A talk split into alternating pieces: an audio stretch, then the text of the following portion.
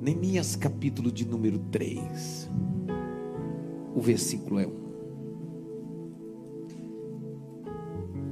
Se você tem a Bíblia impressa, abra. Se tem em um smartphone, abra. Só que eu preciso de comunicar que você está num culto de mentoria ortodoxamente conhecido como culto de ensino, como meu avô dizia. Na verdade, na época, meu avô não era nem ensino, era doutrina. Culto de doutrina.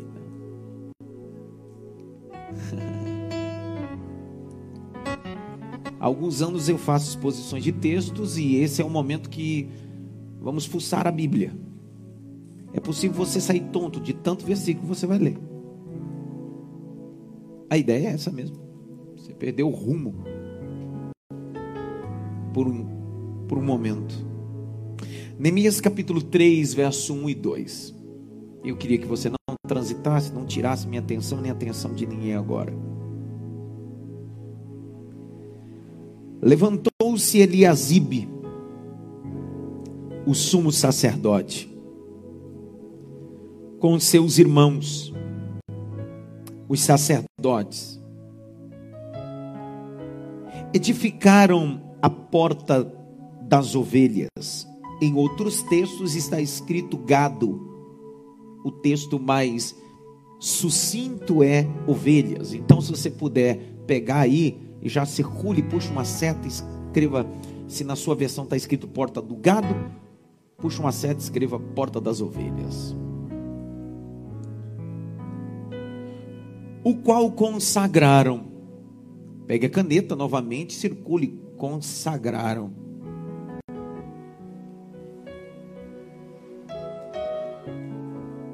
Levantaram as suas portas até a torre de Mear. Consagraram até a torre de Ahananel. Verso 2: Junto a ele edificaram os homens de Jericó. Também o seu lado edificou a Zacur, filho de Inri. Curve cabeça no templo em casa, feche os olhos. Repita essa devocional comigo, diga Espírito Santo. É tão bom ouvir a tua voz. Uma vez mais, diga Espírito Santo. É tão bom ouvir a tua voz. Fala que o teu servo ouve. Vamos aplaudir Jesus.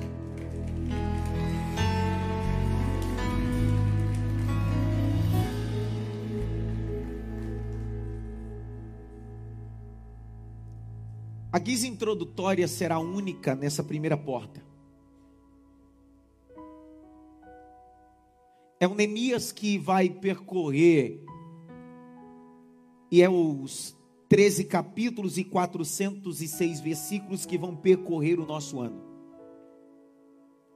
De cunho proposital para trabalho de encocar em você a palavra do tema do ano, decidir em Deus falar sobre doze portas.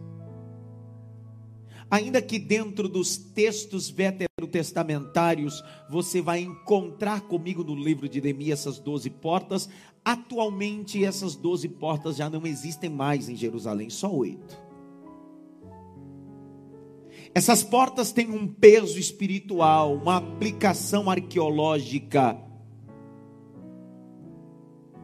Cada porta dessa traz momentos singulares, mas passa por um processo de trabalho. O Isby, um dos mais brilhantes comentaristas teológicos, vai fazer um link dizendo sobre trabalho. Um ator em inglês disse: Eu gosto tanto de trabalho que passaria o dia todo sentado vendo os outros trabalharem. É verdade. Tem gente que gosta de tanto trabalhar que passaria o dia todo sentado vendo os outros. Ano de reforma, ano de reconstruir, ano de estabelecer coisas, é ano de trabalho. Neemias decide sair de uma fortaleza maravilhosa, de um ambiente maravilhoso. Entre o mês de Nissan e Quisleu, ele recebe a notícia e sai ao mês de março para abril. São 1.500 quilômetros de distância. Neemias não começa reconstruindo muros. Ele não vai tampar brechas. De cunho proposital, estratégico, ele vai começar reformando ou reconstruindo portas. Por que começar por portas? O próprio texto do capítulo 2, verso 11 a 14 do livro de Neemias diz que quando Neemias chega em Jerusalém, com poucos homens, mas o coração dos homens estava com ele, Neemias estava em cima das, do seu cavalo, mas não conseguiu passar pela porta, teve que descer do cavalo.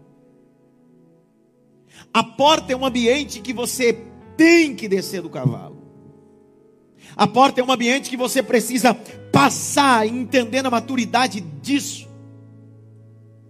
E eu me perguntei, e fiquei, e mergulhei em entender por que portas. São doze. Neemias poderia começar pela reforma da porta das águas, dos peixes, do monturo. Mas por que Neemias começa logo pelas portas, ou a porta? Das ovelhas. Isso vai virar uma chave, isso precisa virar uma chave. Isso eu não falo no, no teor é, é, positivista, eu falo no teor profético. Precisa virar uma chave em nós. Só teremos acesso às próximas portas quando entender que o primeiro acesso é pela porta das ovelhas. Algumas características precisam ser detalhadas sobre as portas. Pegue papel e caneta e anote isso o que representava as portas naquela época. As portas eram um ambiente de negócio. Quando alguém queria fazer negócio, ia para as portas das cidades. Ambiente de negócio, na porta. Segundo, um processo judiciário, uma condenação, ia para as portas. Quem é que não se lembra em Josué capítulo 20? Quando Deus instituiu através de Moisés e agora implantado através de Josué, as seis cidades de refúgio, chamado em hebraico de Aremiklaf, ficavam às margens do Jordão. E o homicida que matou sem intenção corria para uma dessas cidades e parava na porta. Os anciões estavam na porta e ali era ambiente de jurisprudência, de julgamento, de análise. Porta também fala de passatempo, de relacionamento. Você precisa entender que na Palestina não existia praça. Então alguém quando queria conversar, bater papo, ia para a porta. Essas portas traziam figuras importantes de uma cidade. Eu gosto da expressão do Dr. Carlson, teólogo canadense. Diz que uma cidade na época sem porta é uma cidade sem lei. Neemias está dizendo: não adianta eu começar a reforma pelos muros, eu preciso começar a reforma pelas leis dessa cidade. Trazendo o povo de volta para os relacionamentos, para os negócios. Nós estamos no mês de janeiro. Estamos em Ferezi, na verdade, Ferezi não, estamos perdidos o que vai acontecer nos próximos dias e próximos meses. Em meio notícias boas e ruins, tem vacina, não tem vacina, tomo, não tomo, é o que eu faço e etc. Efeito colateral. Só que uma coisa eu preciso entender no mundo espiritual: Deus começará a reforma através das portas. Voltará a ter justiça, voltará a ter negócios, voltará a ter comunhão. Não sei se você entende a carga da mensagem que eu estou pregando. Você queria que eu quer que eu pulo para você receber essa palavra aqui ou não? Que eu estou dizendo para você que Deus está dizendo, as portas são lugar de negócio, e Deus está dizendo, desde março do ano passado, os negócios foram atrapalhados, mas os negócios vão voltar. Desde março do ano passado, a justiça começou a bagunçar. As portas vão ser restauradas.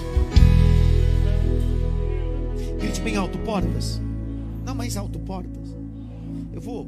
Detalhar alguns textos. Vamos manusear o texto para a gente entender a importância dessas portas ou as portas nas cidades em seu contexto bíblico. Abra comigo primeiro Gênesis 19. Vamos lá, abra a Bíblia. Gênesis 19, 1. Olha as portas, as figuras das portas, que elas representavam nas cidades. 19, 1. E vieram os dois anjos a Sodoma à tarde. Estava Ló assentado aonde? Porta.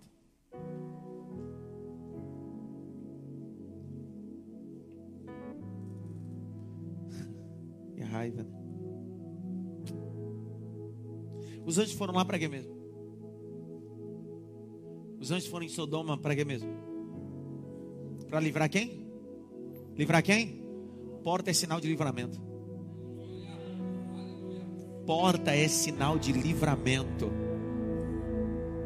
Abre comigo o texto em Devarim, Deuteronômio. Abre aí, Deuteronômio. Abre a Bíblia. Vamos lá. Capítulo 17, verso 5.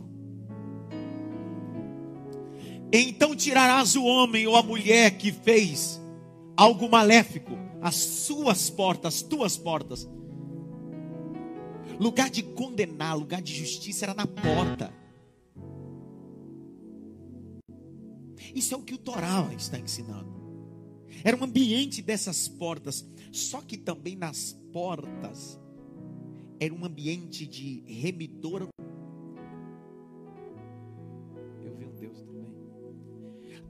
porta era um ambiente onde o remidor assumia a minha dívida e pagava a minha dívida. Abre em Ruth, capítulo 4, verso 1. Abre, vai. Ruth 4, 1. Pastor, eu, eu não gosto de abrir muita Bíblia. Venha no culto errado. Na verdade, é melhor você nem vir mais nesse culto. Porque esse culto a gente mexe com a Bíblia. E mexer com a Bíblia dá trabalho. Penso que o maior avivamento uma igreja é o que está acontecendo agora barulho de folha de Bíblia. É muita pataguaiada hoje, muito barulho sem efeito e sem mudança. É muita profecia sem Bíblia. Ninguém falou nada. 4:1. E Boaz subiu à porta e se assentou ali. Do capítulo 4, 1 a seguir, é no capítulo que Boaz se encontra com Ruth. É porta. É ambiente 2 Samuel capítulo 15, verso 2, abra.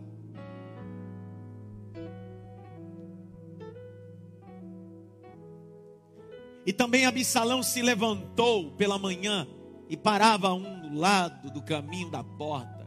E sucedia que todo homem que tinha alguma demanda para vir com o rei. Esse texto vai falar que o rei está sentado no trono e se tem um lugar onde existe o segundo culto e a rebelião, a rebelião dentro da igreja nunca começa no púlpito, começa na porta. Ninguém fala nada. Por isso que às vezes eu estou pregando. Segundo culto aí, tem uns diáconos, umas igrejas que eu vou pregar, uns demônios, tem uns lugares, tem uns diáconos, é o diacho mesmo. Cara, que o culto tá rolando, o cara tá fazendo o segundo culto, o terceiro culto, o cara não tá nem aí. E lá da porta ou no estacionamento, ele tá falando mal de todo mundo. Ele vem para a igreja pra, só para fofocar.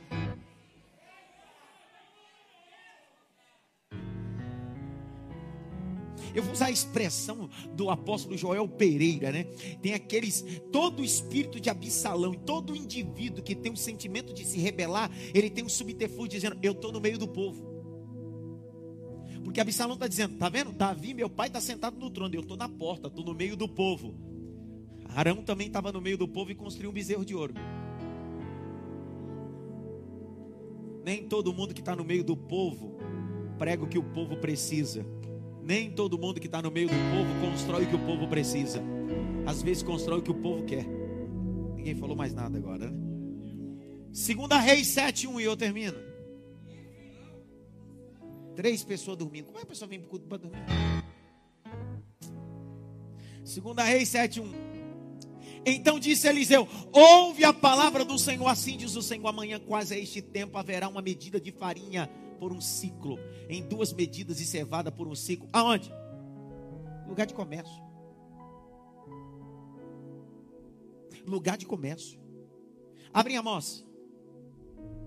Amós capítulo 5. Amós capítulo 5. Verso 10. Amós. Quem já leu o livro de Amós aqui? Levanta a mão, só para me ver. Meu Deus. Tem gente tá dizendo, está na Bíblia esse livro?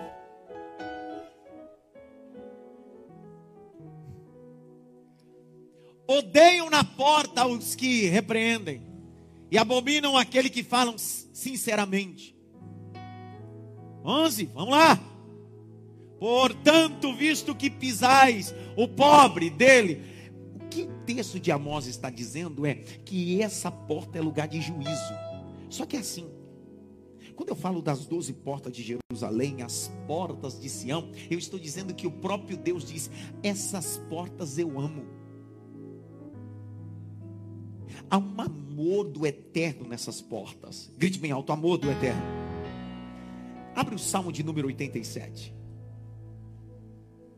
Salmo 87, 2 a 3. O número 2 a 3. O Senhor ama as portas de Sião, mais do que todas as habitações de Jacó. Coisa gloriosa dizem de ti, ó cidade de Deus. Você está entendendo agora porque esse Neemias chega em Jerusalém e ele diz assim: o negócio é o seguinte, eu não vou começar a reconstruir muros, eu vou começar por porta. É a carga sociológica, arqueológica, tudo isso. Capítulo 3, verso de número 1. O texto diz que os grandes homens que vão restabelecer a reforma ou a reconstrução dessas portas é um sumo sacerdote com a equipe sacerdotal.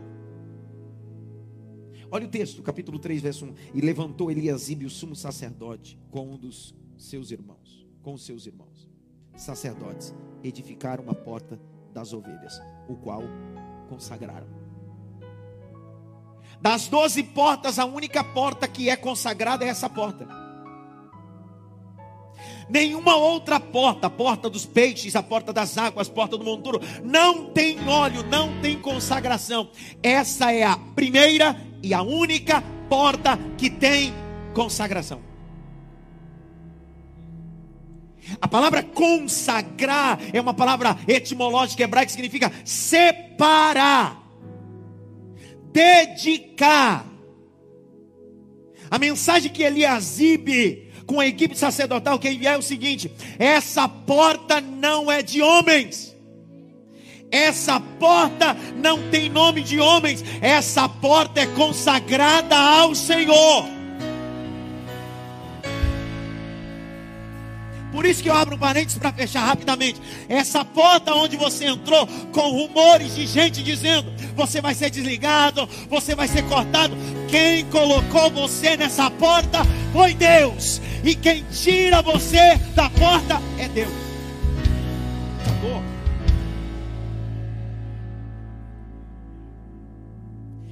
A expressão consagrar mexe com alguns neopentecostais, né? Porque tem gente que ama o olhinho, né? É um movimento neopentecostal que muitas das vezes, até um movimento pentecostal, tem igreja que tem mais óleo do que Bíblia. Tá, tá transmitindo? Vai dar problema, senti.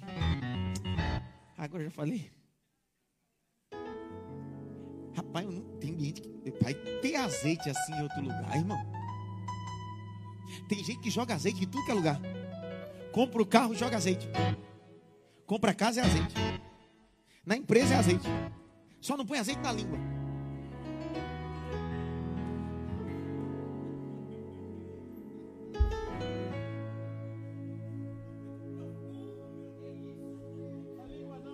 Na língua não, né? Presta atenção nisso que eu vou lhe explicar. Essa porta passa pelo processo da consagração. Do campo cerimonial. O último capítulo de Levítico vai explicar como é esse processo de consagrar. Você sabia, eu já disse aos membros mais antigos, você sabia que quando você compra um carro e você leva na igreja, o pastor consagra o carro, você não pode mais vender porque aquele carro é da igreja?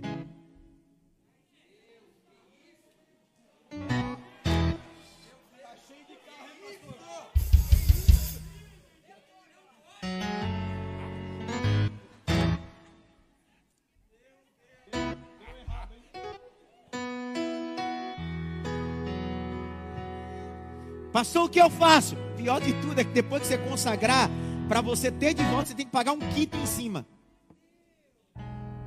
Deu errado.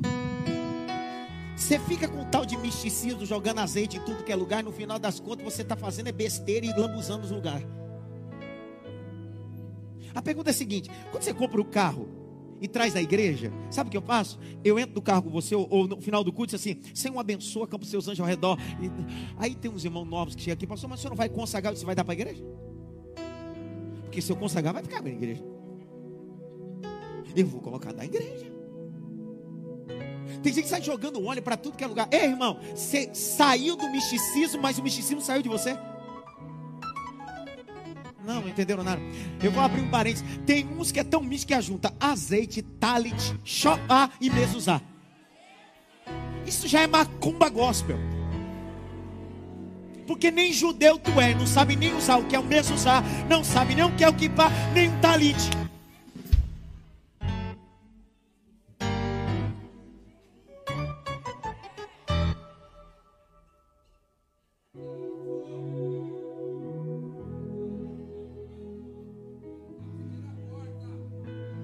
Uma olhada pelo menos para três assim.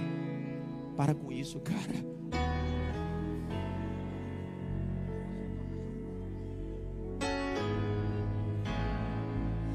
Você só trocou o trevo de quatro folhas pelo azeite. Você só trocou a fitinha do Senhor do Bonfim pelo azeite. Você só trocou a crucifixo pelo azeite você continua místico. O que sara, o que cura, não é o azeite, é o nome de Jesus. Ah, não, você não crê, né? Não crê, não, né? Eu vou ler o texto para ver se você dá glória. O texto diz em Tiago: se tem alguém enfermo, chamai o presbitério e com o óleo da unção, no nome de Jesus, no nome de Jesus, no nome de Jesus, no nome de Jesus, será sarado não é no azeite.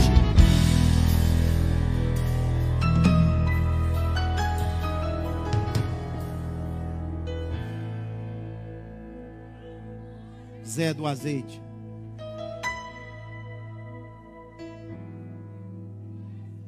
Tem gente que acha que azeite é. Você já viu aqueles filmes de vampiro? De vampiro? Filme de vampiro? O cara pega água benta no vampiro, pega alho, é, é a mesma coisa, tem uns crentes que nem Deus o azeite. Deixa eu te ensinar biblicamente. Me permita, não feche o seu coração. Não feche, continue ele aberto. Não feche, deixa ele abertinho. Para você aprender a Bíblia. Parar, para parar com essa palhaçada. Abre comigo Levítico, vai lá, Zé do azeite. Pastor, o senhor está dizendo que usar azeite é errado? Eu disse isso? Eu tô... Tem azeite ali, ó. Olha lá, azeite. Daqui esse azeite. Pega aqui, Temute. Traz esse azeite. Tem azeite. Aleluia.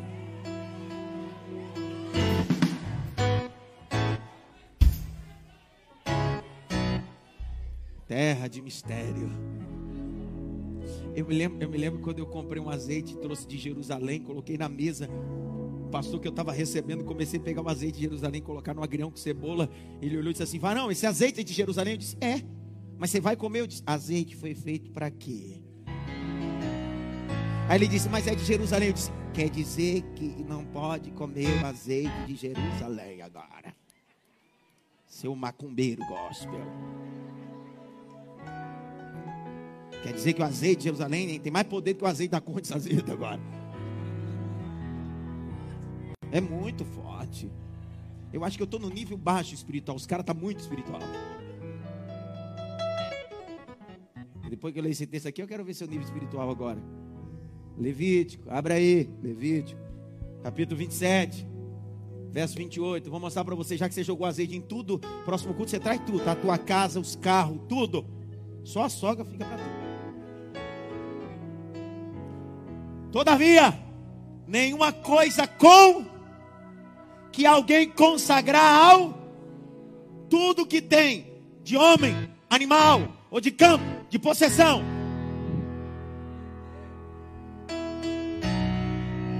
Tu trouxe o carro, consagrou e vendeu.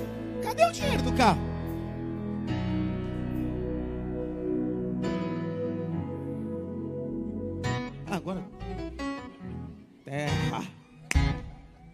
Agora não deu terra.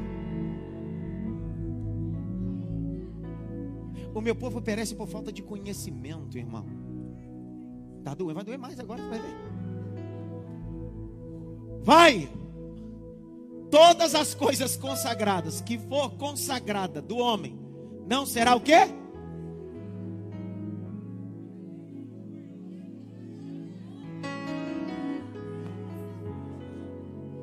Não, é porque o profeta. Por isso que a igreja de Antioquia prosperava. A Bíblia diz: haviam profetas e mestres. Ambiente só tem profeta, falta o mestre para instruir isso. A igreja tem espaço para os dois: tem espaço para o profeta espaço para o mestre. Mas não confunda ato profético com ato patético. Porque ato profético tem embasamento bíblico, ato patético não tem base bíblica. Terminei, vai. Vai continuar consagrando? Vai continuar jogando óleo? Vai, vai continuar? Vamos continuar. Certamente o quê? Ô oh, irmão. Se tu consagrar e tu pegar, o que, que acontece contigo?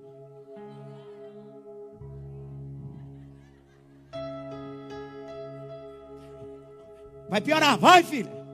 Também todas as dízimas do campo, a semente do campo, do fruto das árvores, são do Senhor. Santas são ao Senhor. 31.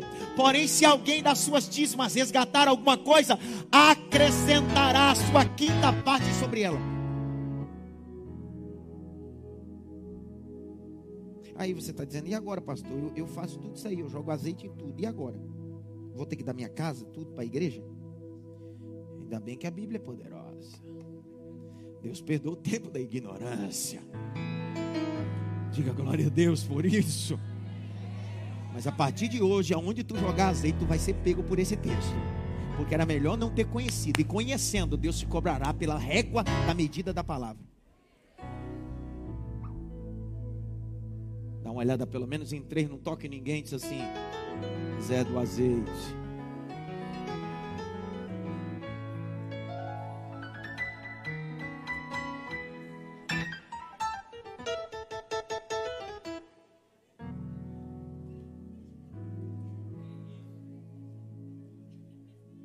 Outro dia me mandaram um vídeo ungindo um, um, um, um apóstolo. Cara, derrama, derramaram quase 20 litros de azeite naquele cara. Eu disse, sangue, para que tanto óleo? Você não vai ver no Novo Testamento uma cerimônia ministerial com óleo dentro, é ordenação, não tem óleo. Atos capítulo 6, os apóstolos colocam as mãos dos diáconos.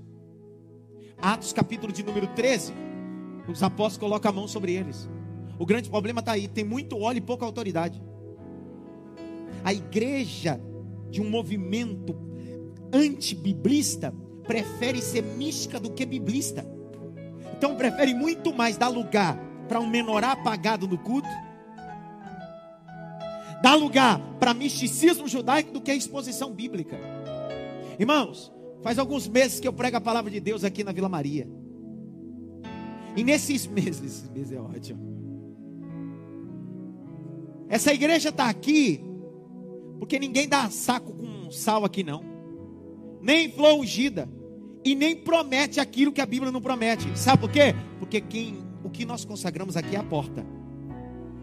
O que é consagrado aqui é a porta. Não entendeu ainda, né? Vou dizer. Jesus disse em João 10: Eu sou a porta. Mas antes, Ronaldo pegou. Mas antes dele dizer, falar, eu sou a porta, ele saiu do deserto pegou o rolo do profeta Isaías assim: Eis que o Espírito do Senhor está sobre mim, porque Ele me ungiu, Ele me ungiu. Levante as suas mãos para o alto. Veio assistir, continua. Agora se veio adorar, feche os dois olhos. Abra a boca, diga glória. Diga aleluia. Diga que Ele é santo. A nossa adoração não é mística, a nossa adoração é Bíblia. Adoramos por aquilo que Ele é, adoramos por aquilo que Ele é. Deus.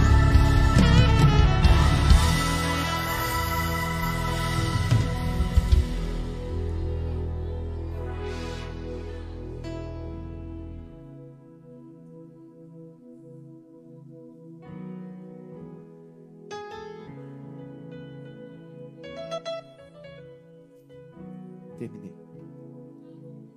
Grite bem alto, porta das ovelhas. Quantas portas foram reedificadas? Quantas? Todas elas tinham fechaduras e ferrolhos, menos a das ovelhas.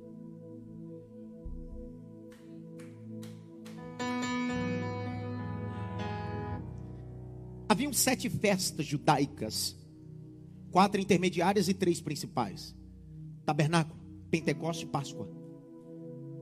Essa porta das ovelhas era utilizada para passar os sacrifícios que no dia do Pessar da Páscoa se imolava. Nessa porta não passava bode. Nessa porta não passava jumento. Nessa porta só passa ovelha. O Talmud vai dizer que era a porta do cordeiro.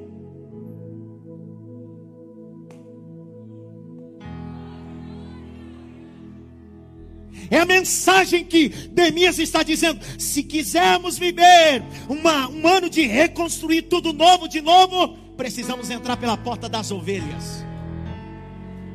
Enquanto não nos tornarmos ovelhas consagradas para o seu aprisco, não haverá reconstrução.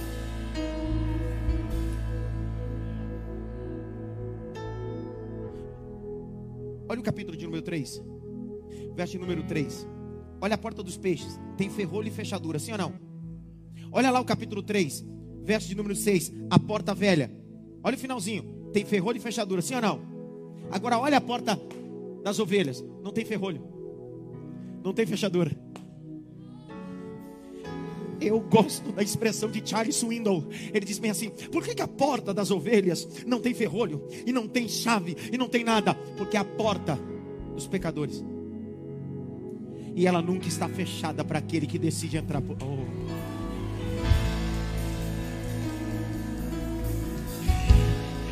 Todas as portas podem estar trancadas, mas a porta das ovelhas continua aberta, dizendo: Vinde a mim, todos que estão cansados e sobrecarregados, e eu vos Uricalabarachaio. Há uma porta, Iago, a porta das ovelhas. Há ovelhas querendo ser apacentada, há ovelhas querendo comida.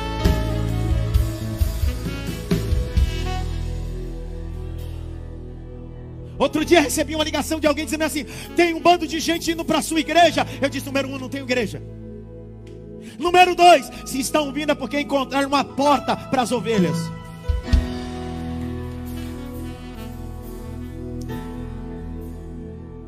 Eu estou lhe apresentando que esse ano de 2021, a primeira porta que Deus vai estabelecer é a porta das ovelhas. Se eu quiser, eu quero. Você quer? Se nós nos colocarmos na posição para vivermos um casamento abençoado uma vida espiritual abençoada, uma vida cristã abençoada, começaremos a entrar pela porta das ovelhas. Vamos gritar publicamente às nações, dizer: Eu quero ser ovelha de Cristo. Eu quero ser ovelha de Cristo. Eu quero ser ovelha de Cristo. Irmão, só passa pela porta das ovelhas quem, será, quem quer ser apacentado.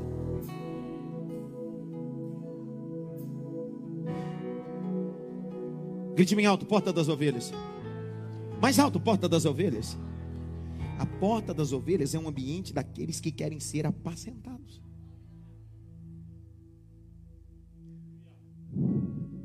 Há quanto tempo você ouve a mensagem e nunca passou pela porta das ovelhas? Fica namorando a igreja. Estou falando para você em casa e aqui no templo. que não se decide, cara, eu quero pertencer a esse aprisco ou outro aprisco, mas por favor, esse ano entre numa porta das ovelhas e decida ser apacentado.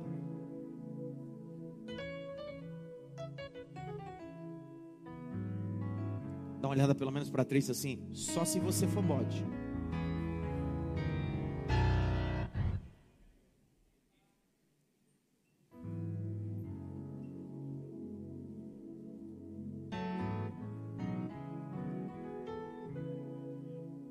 Era ambiente de passar como ovelhas. Abre o Salmo 23.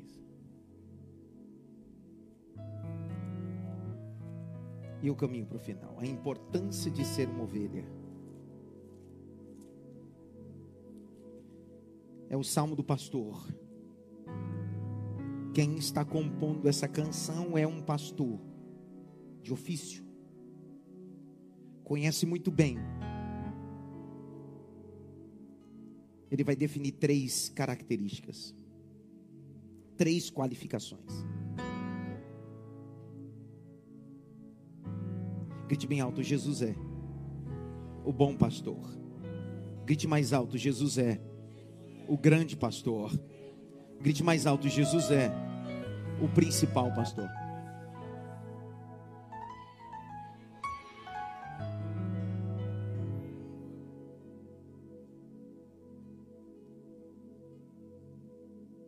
Salmo 23: O Senhor é meu pastor, nada me faltará. Deitar-me faz em verde espaço, guia-me mansamente a águas tranquilas. Refrigera minha alma, guia-me pelas veredas da sua justiça por amor do teu nome, ainda que eu ande pelo vale da sombra da morte, não temerei mal algum, porque tu estás comigo, a tua vara e o teu cajado me consolam. Prepara uma mesa perante mim na presença dos meus inimigos. Unja minha cabeça, unja minha cabeça, unja minha cabeça, unja minha cabeça. Eliasibe pega os sacerdotes e diz assim: essa porta não vamos ungir. Porque na porta das ovelhas estava acostumado, até no aprisco. Era normal um pastor ungir as ovelhas. A folha da porta era o próprio pastor. Quando Jesus, eu sou a porta, ele está dizendo, eu sou a folha dessa porta.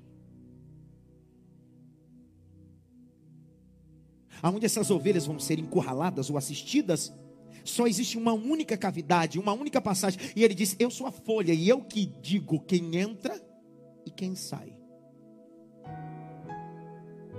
Só que todo pastor no Oriente Médio estava munido na noite do descanso das ovelhas, ungir as ovelhas, ungir o nariz, ungir os ouvidos.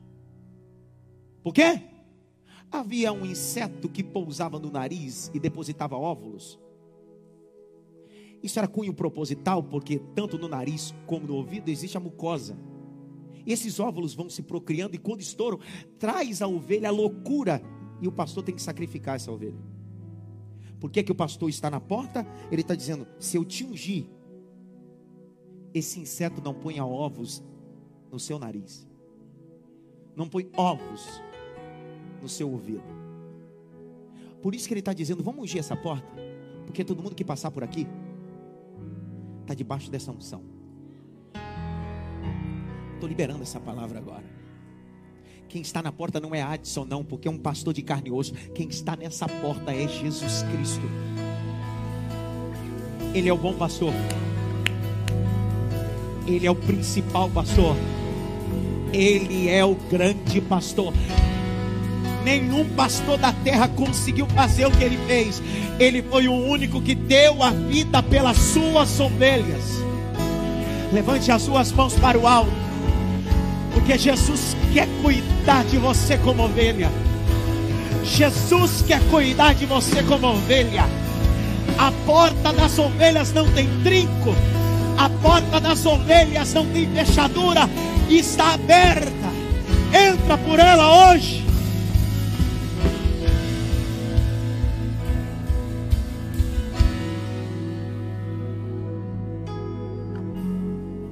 Você sabe que o animal, é por isso que o salmista está dizendo, eu sou, ele é meu pastor, ele está dizendo, eu sou ovelha, por quê? Porque ele conhece sobre animal. Você sabe que a ovelha, o animal é débil, né? Você sabe que a ovelha, o animal é sem senso de direção. Você sabe por que, que ele diz, ele me leva a águas tranquilas, a passo verdejante? Por que águas tranquilas? Porque a ovelha, aquilo que ela tem de mais valor é a lã. Se ela for beber água em um ambiente de águas rápidas, ela pode cair morrer afogada com a própria lã, que é aquilo que ela tem de mais valor. Por isso que ela precisa ser levada para um ambiente de águas tranquilas, porque ela pode beber tranquilamente, porque por si só ela não tem capacidade de chegar. É isso que Davi está dizendo. Como eu sei aonde levar as minhas ovelhas, minhas não, do meu pai. Eu sei como dar a elas água e passo. Eu também sei que sou ovelha desse Deus e vou deixá-lo me apacentar. Deixe Deus apacentar sua, seu casamento. Deixe Deus apacentar seus sonhos. Pare de ser uma ovelha teimosa, como a parábola de Lucas 15. Tinha cem. Uma decide de forma teimosa ir embora. Só que o pastor vai atrás. Só o que não te contaram é o que eu vou te contar agora. Quando eu estava na sepulcro, sepulcro de São Calixto em Roma, eu vi um bando de ovelhas saindo com o pastor e nós nos assentamos para ouvir um pouco a história. E relato pastoral é o seguinte: quando uma ovelha sai do meio do aprisco, o pastor com a vara e com o cajado tenta trazê-la de volta, mas ela é tão teimosa, porque é ovelha. O pastor tem que tomar uma decisão. Com o cajado ele bate nas patas dianteiras e quebra. E quando ele quebra as patas dessa ovelha, cumpre o que diz em Lucas 15: coloca sobre os ombros a ovelha. E durante quatro a seis semanas ela vai andando. Na verdade, não, ela vai sendo carregada dos ombros pelo pastor. Quem está olhando de fora está dizendo: que pastor cruel, que pastor que quebrou as patas da ovelha, ele não ama. Aí o pastor olha e diz assim: eu prefiro quebrar tuas patas e você nos meus ombros do que você comido pelos lobos. Existem pessoas que entraram nesse culto, estão me ouvindo? Que Deus quebrou suas patas. Não foi o diabo, não foi a vida, foi o próprio Deus. Porque Deus não queria te perder. Por quê? Porque você decidiu ser ovelha. E ele decidiu ser seu pastor. Vou falar de novo. Ele decidiu ser o seu pastor. Ele me leva a águas tranquilas a pastos verdejantes. E eu termino a mensagem dizendo a você: se você, eu, queremos em 2021 viver um ano de Neemias, reconstruir tudo novo de novo, não começa pela porta das águas do peixe, começa pela porta das ovelhas. Eu sou rurícola, irmão. Quando eu abri a porta da casa dos meus avós do fundo, os bodes brigavam um com o outro, mas a ovelha não briga não. Você nunca vai ver uma ovelha agressiva, você nunca vai ver uma ovelha mordendo, você nunca vai ver uma ovelha arranhando. Você está se comportando como bode, mas você é ovelha. Porque você conviveu com tantos bodes na sua vida que você pensa como bode, age como bode. Deus está dizendo essa terça-feira: você é ovelha entre pela porta das ovelhas. Entre pela porta. Tudo que fala para você, você quer dar cabeçada, quer xingar, quer brigar. Você não é bote, você é ovelha. Entre pela porta das ovelhas. Pastor, aonde o senhor vai chegar? João capítulo 5.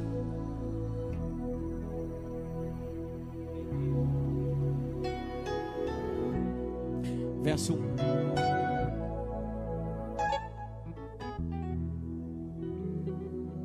E depois disso, havia uma festa entre os judeus. E Jesus subiu a Jerusalém.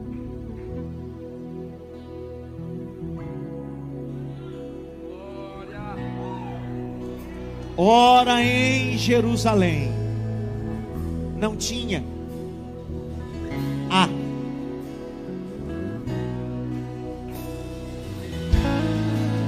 não tinha há uma porta. Há uma porta. Há uma porta. Há uma porta. Há, eu vou falar agora que você dá glória a Deus. Há uma porta. Há uma porta. Em 2014 eu passei por essa porta, ela continua lá. Em novembro agora eu vou passar de novo por essa porta. Pastor, mas se eu não for para Jerusalém, eu não tenho direito de passar por essa porta.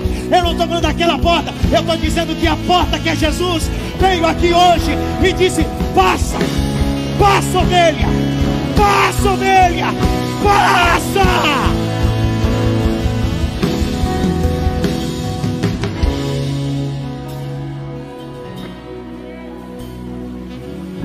havia um tanque chamado Betesda. De tempo em tempo descia um anjo e um homem deitado há 38 anos coxo. Jesus está indo para Jerusalém, é o Pessar. Por isso que ele vai entrar pela porta das ovelhas.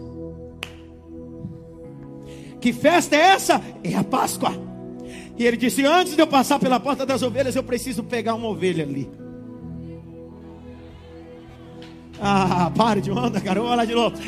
Ele está subindo, ele está em direção à porta das ovelhas. Ele disse: Antes de eu passar pela porta das ovelhas, como bom pastor, grande pastor, sumo pastor, eu preciso pegar uma ovelha que está lá no tanque de Betesda. Há 38 anos ele está esperando um anjo, mas eu vou me revelar a ele como pastor.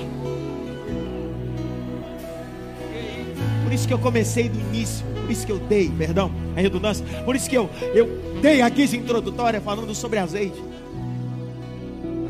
Porque enquanto o camarada esperava um anjo, que era místico, Jesus disse: É simples, cara.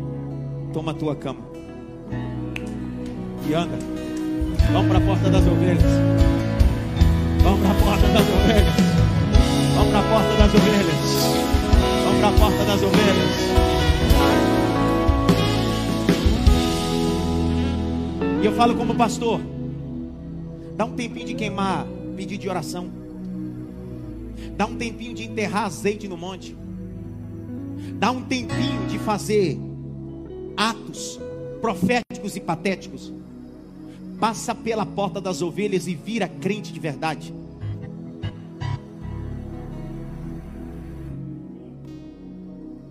Tá vendo? Acabou, Glória.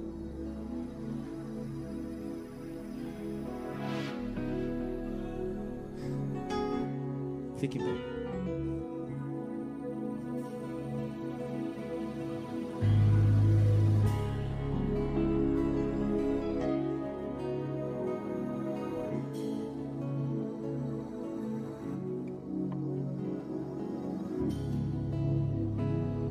Qual o nome da porta?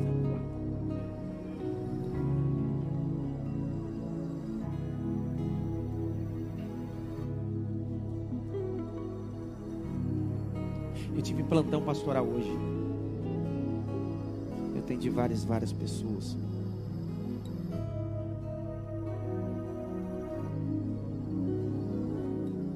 E cada pessoa que eu atendo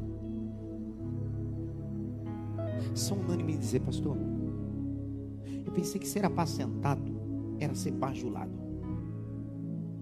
Mas ser apacentado é sentar e ser nutrido, direcionado.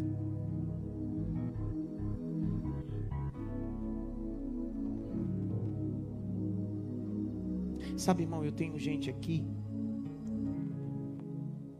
que era pastor de igreja, pastor de igreja, tinha igreja e decidiu entregar a igreja com 150 membros e sentar aqui. Para muita gente, disseram para ele e para a família dele: Isso é loucura. Só que ele decidiu: Eu quero ser ovelha. Ele vai voltar a pastorear. O ministério foi Deus que deu para ele. Só que existem momentos na vida que a gente queima etapa. A gente é tudo menos. Clebinho Maestro. Eu passei vários anos quando o Clebinho chegou aqui. Faz seis anos você congrega? Seis anos. seis anos. Eu passei dois anos tentando inculcar na cabeça do Clebinho. O desgraçado. Eu não quero o teu talento. O miserável, pouco me importa se você toca ou canta, eu quero uma ovelha para cuidar.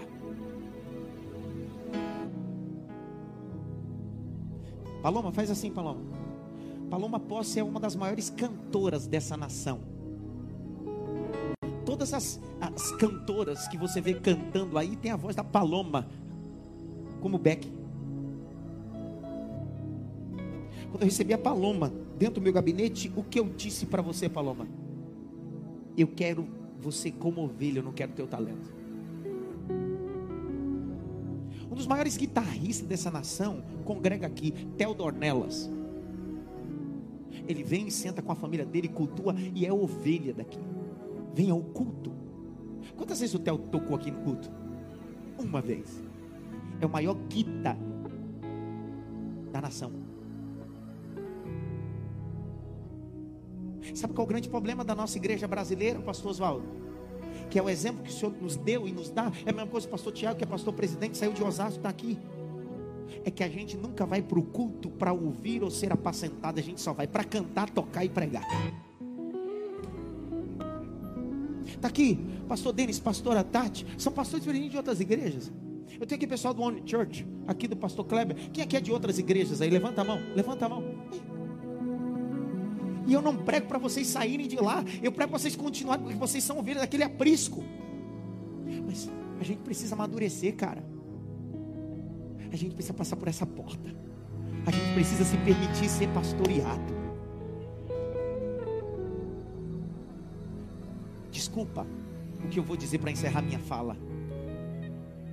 Quem apacentava a jumenta era Saul. Eu sou pastor de ovelha.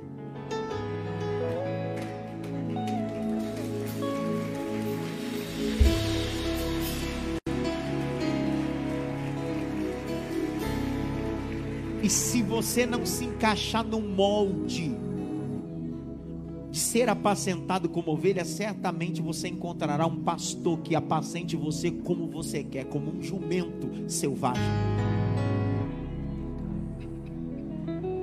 Como diz o bom pentecostal, até aqui o Pai me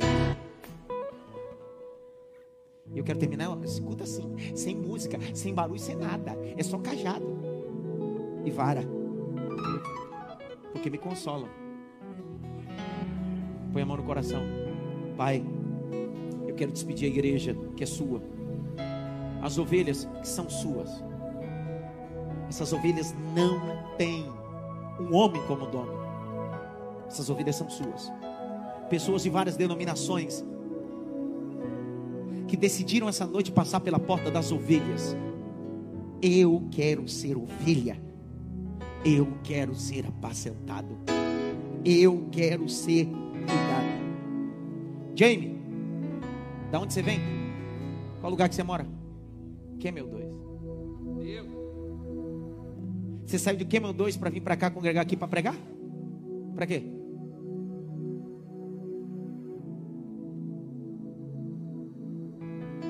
quem deseja fazer é porque sempre fez de qualquer jeito. É ano de reconstruir. Precisa dar uma reformadinha. Na saída direita tem uma lanchonete. Nós estamos retornando com as atividades da lanchonete da igreja, tudo higienizado. A, aos que gostam, tá lá, passe lá. Coisa boa. Tem mais algum aviso? Quinta-feira, nosso quinta de oração. Cadê o evangelista André? Está por aí não? Ele não veio hoje? Não veio? André não veio? Levante as duas. Iago, você vai estar no culto de oração quinta? Não vai estar, Iago? Vai trabalhar? Hã? O que, que ele falou? Eu ainda não. Vai saber agora. Correu, né, Iago? Correu. Levante as duas mãos. Que a graça do nosso Senhor e Salvador, o grande amor de Deus, Pai, a consolação e a união do Espírito Santo, seja com todos, não só agora, mas para todo sempre. Só quem é ovelha de Cristo, diga amém.